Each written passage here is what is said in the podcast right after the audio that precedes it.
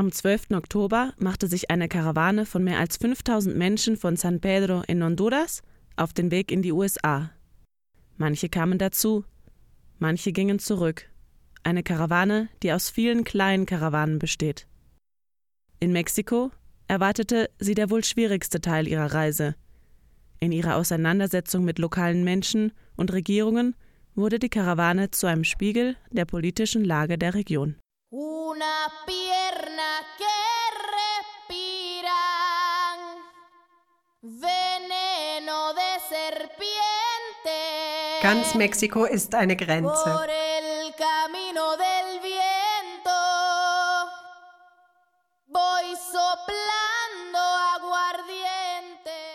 Maria José Lascano ist Sprecherin der nichtstaatlichen Menschenrechtsorganisation FM4 Paso Libre. Sie stellen seit Jahren mehrere Flüchtlingsunterkünfte in Mexiko bereit. Eh, Die Karawane besteht größtenteils aus Personen aus zentralamerikanischen Ländern. El Salvador, Honduras, Guatemala, die Länder des nördlichen Dreiecks von Zentralamerika. Das sind sehr kleine Länder, die in derselben Region liegen und viele Ähnlichkeiten haben. Im Falle Mexikos ist schon seit langem bekannt, dass unsere Migrationspolitik dieses Phänomen der Verlagerung der Außengrenze widerspiegelt. Unsere südliche Grenze oder vielmehr das gesamte Land ist eine Grenze. Wir sind wie ein Filter, damit die Personen nicht in den USA ankommen. Diese Rolle spielt Mexiko seit mindestens sechs Jahren. Wir sehen, dass die Südgrenze verstärkt wurde und außerdem Kontrollpunkte im ganzen Land aufgestellt wurden. In den Fernbussen werden die Menschen nach ihren Papieren gefragt. Mexiko hat also diese Rolle übernommen, die eines Filters für die USA und versucht auch zu verhindern, dass die Leute überhaupt erst die Südgrenze Mexikos überqueren. Seguridad que se tuvo para que las personas eh, no ingresaran en un primer momento a México, ¿no? Mexiko als Filter für die USA.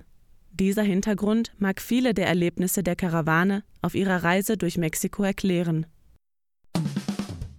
Nach Versuchen, die Karawane mit einem Regierungsprojekt im Süden des Landes zu halten, wurde sie im Bundesstaat Veracruz vom Gouverneur sitzen gelassen. Viele warteten in einem gefährlichen, von Kartellen kontrollierten Gebiet auf versprochene Busse, die niemals ankamen. Es gab Nachrichten von Verschwundenen, darunter 65 Kinder und sieben Frauen. In Mexiko-Stadt wurde die Karawane mit Musik begrüßt. Sie wurde sichtbar als eine Gruppe von Transpersonen, die verblüfften Passanten in der Metro Küsse zuwarfen und feierten, und als Familien mit Kinderwägen. In Guadalajara, im Westen des Landes, wurde eine Notunterkunft bereitgestellt, die nach nur einer Nacht wieder geschlossen wurde. Einige wurden in Bussen in den nächsten Bundesstaat transportiert und dort, mitten auf der Autobahn, wieder in einer von Kartellen dominierten Gegend abgesetzt. Die nächsten Bundesstaaten schickten sie schnell in Bussen weiter, allerdings ohne Lebensmittelversorgung. Und letztendlich erreichten sie Tijuana.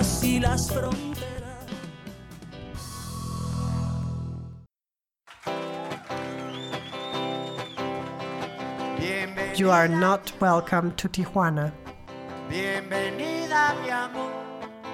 In Mexiko-Stadt hatte sich die Karawane in einer Vollversammlung beraten. Sie wurde auf Facebook veröffentlicht und dadurch war lange bekannt, dass die Grenzstadt Tijuana der Endpunkt ihrer Reise durch Mexiko sein sollte. Bei ihrer Ankunft waren jedoch keinerlei Vorkehrungen getroffen worden. Die ersten Ankömmlinge schliefen am Strand und wurden von Ortsansässigen mit Steinen beschmissen und beschimpft. Der Bürgermeister begrüßte die Karawane mit Beschimpfungen. Sie seien alle aggressiv, unhöflich und autoritätswidrig. Tijuana sei eine Stadt der Migranten, aber so wollen sie sie nicht, in Horden. Menschenrechte sind für richtige Menschen, sagte der Bürgermeister. In sozialen Medien hatten sich seit langem rassistische Kommentare verbreitet. In Tijuana setzten sie sich zum ersten Mal medienwirksam in Taten um, unter anderem in einer Demonstration von ca. 200 Menschen gegen die Karawane. So kippte die Stimmung von ursprünglich vorwiegend Solidarität, wie noch in Guadalajara, zu Aggression. Denn einige Tage zuvor berichtete Maria José von FM4 in Guadalajara noch anderes. Das ist interessant, weil uns auf eine oder andere Art viel Solidarität entgegengebracht wurde. Wir haben in fünf Tagen mehr als 400 Freiwillige gefunden. Aber wir haben auch die Kommentare in den sozialen Medien gesehen. Und die sind erschreckend. Hassreden und Aggressionen. Ich denke, dass wir die Rechte und Würde der Menschen verdeutlichen müssen, uns gegen die Idee wenden, dass manche Menschen mehr wert sind als andere und klar machen, dass wir alle gleich viel wert sind. So müssen wir ihnen begegnen. Fluchtgründe Enrique Jiménez Flores sieht keinen Weg zurück in sein Heimatland. Er sagt, aufgrund einer Morddrohung würde er lieber in den USA im Gefängnis sitzen, als zurück in sein Land reisen.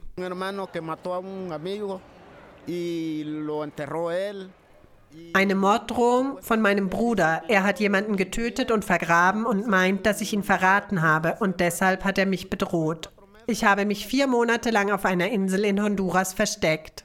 Deshalb habe ich mich der Karawane angeschlossen, weil ich zu Hause nicht weiter leben konnte. Ich habe alles zurückgelassen. Das war Grund Nummer eins. Zweitens ist die Situation im Land gerade sehr schwer.